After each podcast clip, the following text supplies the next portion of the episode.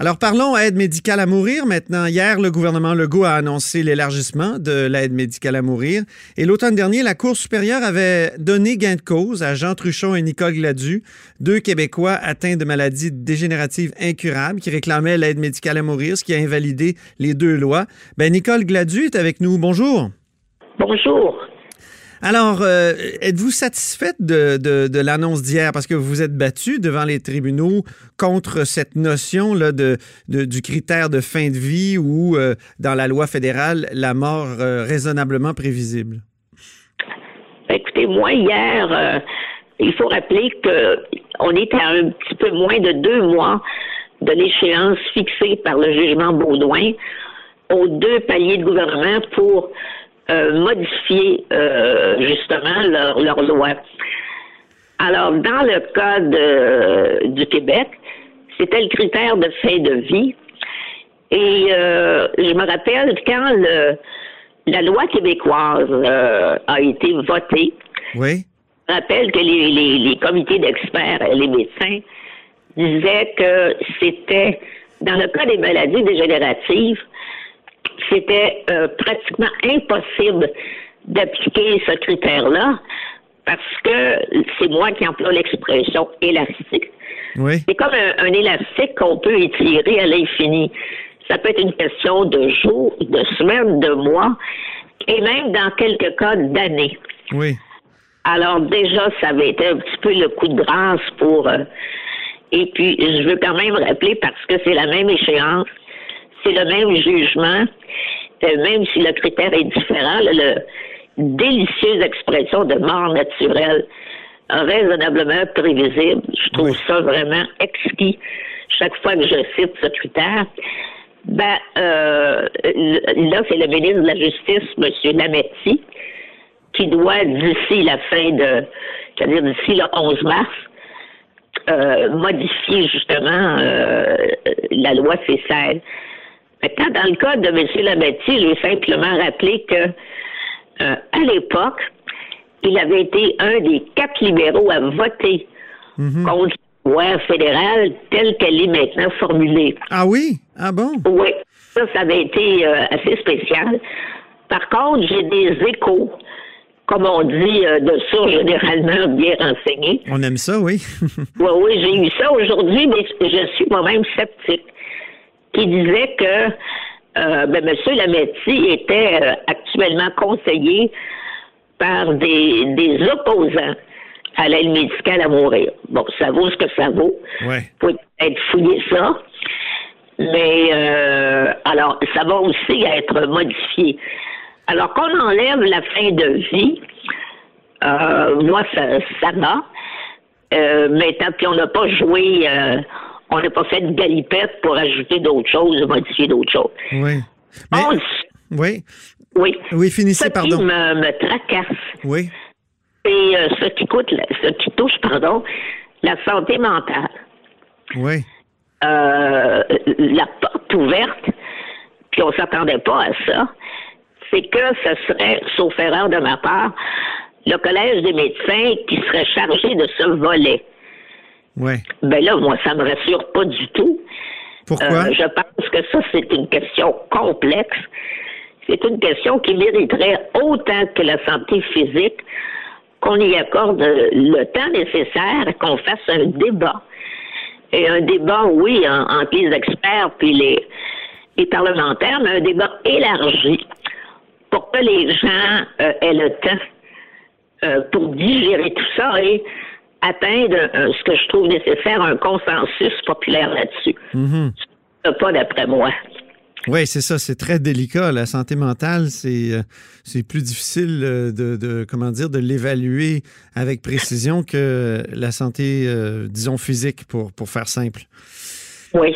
Euh, vous souffrez donc euh, de syndrome post-polio-myélite. Euh, c'est une maladie dégénérative incurable. Dans, dans votre cas actuellement, auriez-vous le droit de demander l'aide médicale à mourir? Oui, c'est ce que m'a donné le jugement Baudouin. Oui. Le 11 septembre dernier. Alors, même si le reste de la population est encore en attente, pour M. Truchon et moi-même, on a le droit de procéder.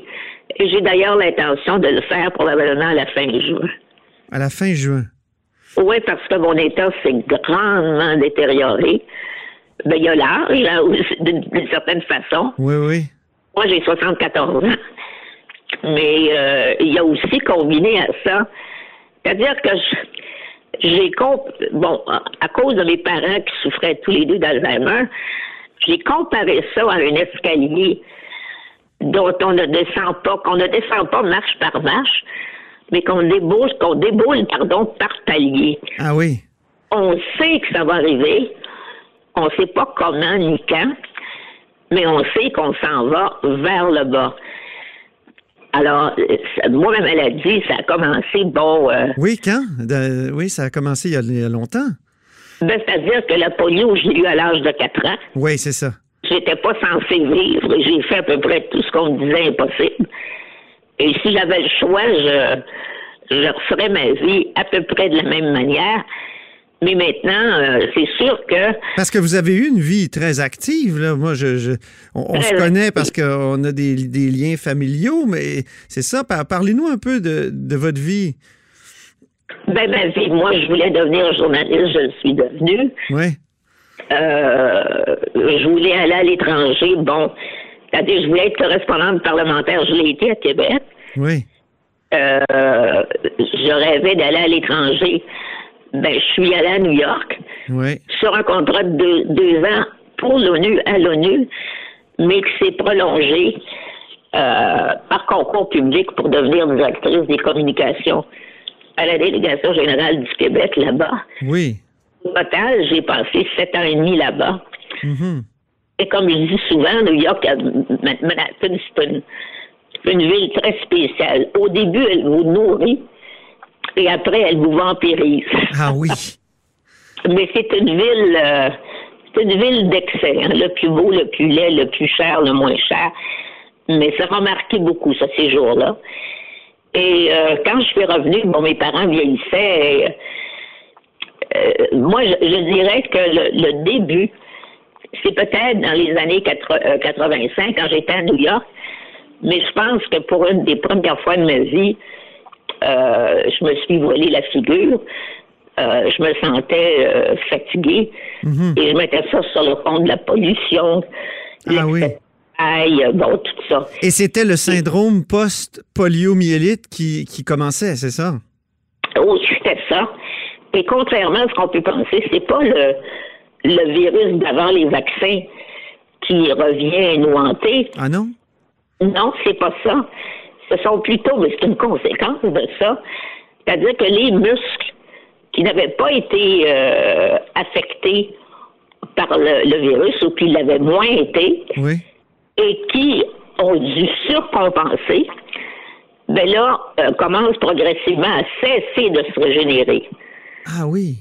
Alors, on peut dire que c'est du vieillissement prématuré, on peut dire, bon, et c'est très variable. D'après les spécialistes, euh, le syndrome post-polio euh, touche à peu près 30 à 40% de ceux qui avaient eu le virus. Mhm. Ils l'avaient eu de la façon la plus violente et dont la récupération avait été spectaculaire. Mhm. Alors, je me reconnais un peu là-dedans. Bien sûr.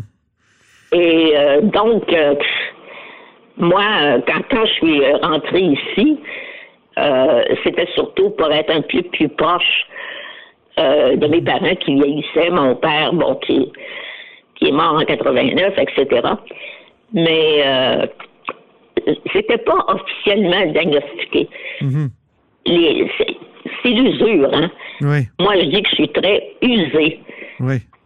Euh, et, et, quand je, je, suis sortie du coma de, du virus, euh, je suis sortie de ça avec un, un demi-poumon seulement de fonctionnel. Ah bon, OK. Et c'est pour ça qu'un médecin euh, qui me soignait, l'orthopédiste, le docteur Garniepi, m'avait fait passer en amphithéâtre de médecine et il avait dit médicalement, Nicole n'est pas censée vivre.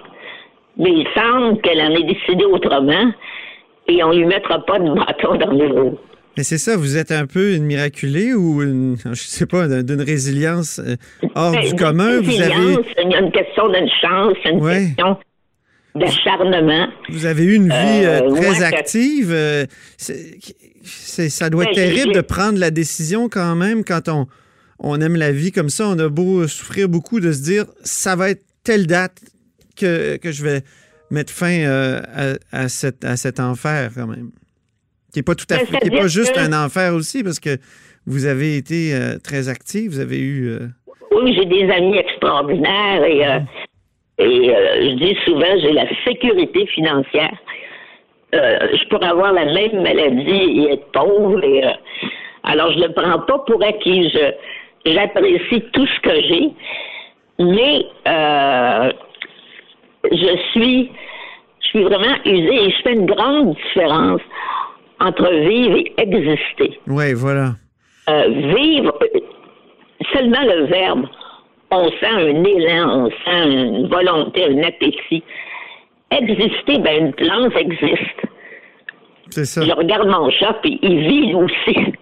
Mm-hmm. Et euh, alors donc, moi, je veux pas d'une existence. Euh, je veux pas me. Puis c'est pas un choix.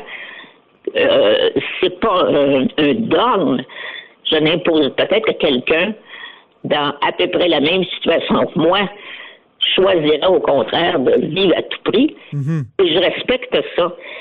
Mais pour moi, le à tout prix, là, je me dis, euh, je, je suis pas amère parce que j'ai toujours, toujours saisi au vol les, opportunités qui se présenteraient. Oui.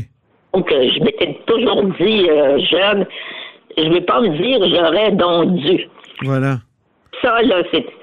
Se faire un reproche à soi-même, c'est cuisant parce qu'on ne peut pas se fuir soi-même. Mhm. Et euh, au lieu de ça, j'ai vraiment. Euh, j'ai pratiquement jamais regretté d'avoir bondi comme ça au vol. Et euh, au lieu de, l'amertume et de regret, ça m'a laissé. Bon, c'est sûr, des fois, il y a de la nostalgie. Je ne peux plus refaire ce que j'ai fait mais j'ai euh, une tonne de très beaux souvenirs. Oui. Alors, c'est pour ça que je me sens pas amère. Que vous êtes Et je ne veux pas étirer ça. Je me dis, bon, si j'avais euh, un conjoint, des enfants, des employés dépendant de moi, si j'étais plus jeune quand même, mais probablement que j'aurais une autre attitude, une autre euh, prise de position. Mais oui. c'est pas le cas. Oui, je comprends j'ai pas, j'ai pu à, faire mes preuves ni aux autres ni à moi-même. Alors, c'est pour hmm. j'en suis rendu, puis vous voyez, moi, actuellement, j'avais, on disait que j'avais une voix de, une voix de micro et tout ça. Et, ben là, c'est tout ça. Hein. Mais quand même, vous m'avez, vous nous avez fait euh, et vous avez donné tout un témoignage, euh, Nicole Gladu, et je vous remercie infiniment. C'est très émouvant. Ben, je vous remercie de vous intéresser euh, à ces questions-là. Merci beaucoup, Nicole. Ah, au revoir. Au revoir.